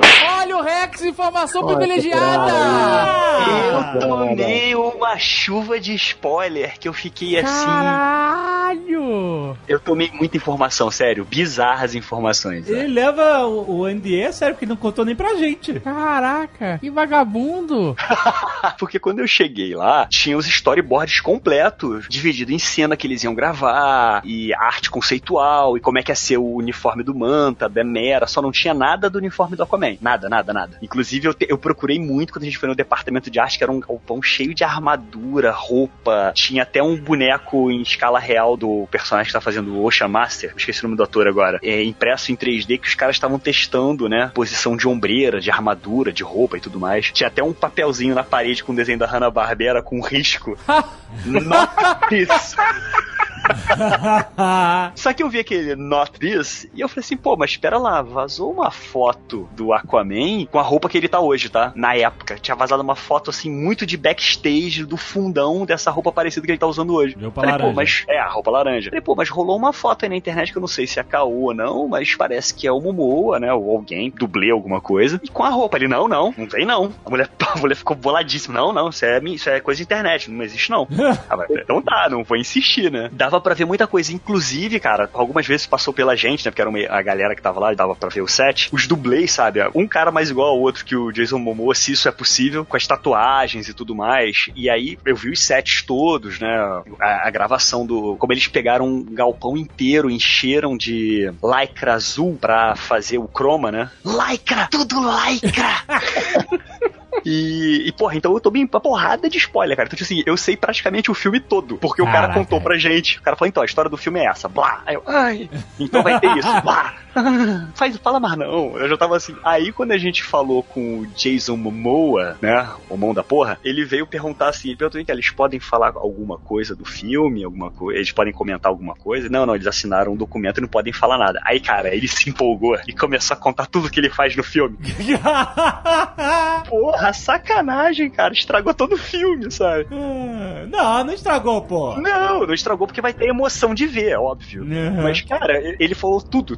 A história é uma mistura disso com isso. É como se fosse você pegar esses elementos e esses elementos e botasse no filme. E tem tudo uma interação e não sei o que. E no final tem isso. Aí o Jason Momoa se empolga e começa a falar: ah, eu faço isso, isso, isso. E rindo sozinho, sabe? Empolgadaço, assim, com o que ele tava descrevendo. Que engraçado. Uhum. Aí eu, porra, sacanagem, cara. Tudo bem, só porque é você falando. Aí a gente viu umas cenas de porrada que eles estavam filmando na hora. Você fez um stunt lá tipo, né? Um... Ah, sim, é porque eles eles estavam mostrando pra gente como é que se treinava com aquele cinturão que eles colocam pra simular que eles estão nadando. Aham. Aí era um, porra, era um braço de ferro gigante com contrapeso, e aí tu botava um equipamento inteiro no corpo, que eu fiquei pensando, caraca, eles botaram tanto equipamento na minha cintura que eu me sentia assim um piloto de teste, né? Porque era cinto pra tudo que é lado. Aí eu falei, caralho, como é que vocês vão apagar essa porra no, no computador, sabe? Os caras, não, a gente tem um modelo do corpo por cima que a gente vai colocar quando for filmar, que não sei o que, mas e com isso aqui, você todo equipado, você consegue simular os momentos de água. Aí todo mundo começou a fazer, aí os caras ensinando, né? Você vai mexer os braços como se você estivesse nadando, que não sei o que. Aí quando chegou na minha vez, eu. Então tá, você vai mexer o corpo como se fosse, né? Os braços, como se você estivesse nadando. Eu falei, não, não. Aí a minha foto, eu falei, eu vou fazer que nem o super-homem. Aí todo mundo puto comigo, que eu tô com o bracinho pra frente e outro pra trás. Como se eu estivesse voando. E quando eu parava, eu ficava que nem um Adão Negro, assim, no ar. Sabe? Só com as perninhas pra baixo, o braço cruzado. Aham. Faz isso não. Mas foi maneiro que tu viu lá. Eu quero outro filme. Não, foi maneiríssimo, cara. Foi muito, muito bom. Os caras reconstruíram uma cidade inteira que tem na costa da Itália, que essa cena aparece no trailer, inclusive, só pra dizer que não é spoiler. Que é o, o Manta Negra com o Aquaman na porrada. Manta Negra, a Raia Negra. Manta negra. O Pata Negra, né? Black Manta. É o Black Manta. Aí o. E aí tinha um italiano lá no grupo que ele falou assim: ó, tá errado aqui, tá errado aqui, isso aqui é com mais um L. Caraca. Mas ele falou que ele conhece a cidade. Ele falou: Caraca, eu tô na cidade. Os caras construíram um cenário gigantesco. E eram vários galpões enormes, assim, todos eles com cenários que eles estavam construindo e desconstruindo o tempo inteiro. Uhum. Inclusive, quando eu cheguei, eles estavam filmando a cena que era com a, a mãe e o pai, né? Do Arthur. E aí passou o ator todo maquiado pra parecer que ele era mais novo, sabe? Aham. Cheio de ponto na cara, porque eles vão. Aquela técnica de rejuvenescer o ator. Sim. Porra, então eu vi muita coisa, cara. Aí, sério, foi uma viagem que valeu a pena. Foram 20, 30 horas no avião. Que foi na Austrália, né? Você foi pra Austrália. Foi além, foi na Austrália, mas não foi em Sydney, né? A gente chegou em Sydney e depois foi pra Gold Coast, que é mais umas 3 horas de viagem. Caraca. Mas, pô, foi muito maneiro, cara. Foi, valeu a pena, de verdade. Isso que eu achei maneiro, eles tinham um galpão só com equipamentos de academia. Que que caralho, cara? Que a galera que... Não, cara, era assim, eram vários enormes, galpões enormes, gigantes, com cenário, cenário, cenário, e um só com equipamento de musculação. Eu fiquei assim, para que isso? Ah, não, porque o ator, no intervalo, vem aqui, malha e depois volta pra cena. Eu, Ai, que inveja. Até porque rola aquela hipermetrofiazinha, né? Que Rola, rola, rola um. E a galera, e muita gente treinando, os dublês treinando pra ficar tudo do mesmo porte, sabe? Fiquei, porra, curti. Você treinou lá? Não deixaram. Não deixaram. não foi por falta de tentativa. Eu perguntei na minha hora do almoço se eu posso malhar? Não. Ah, Minha hora do almoço. mas foi muito maneiro, cara. Pena que agora eu sei o filme inteiro, agora eu quero ver. Eu mereço ver esse filme. Você sabe que todo mundo pode ir ao cinema, né? Não tem.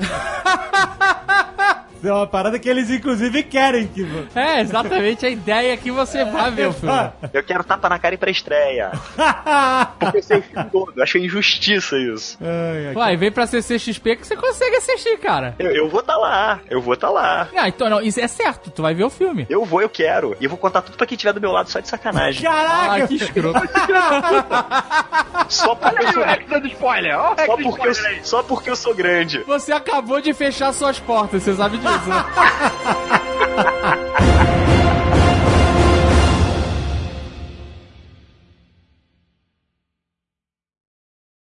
Este Nerdcast foi editado por Radiofobia, podcast e multimídia.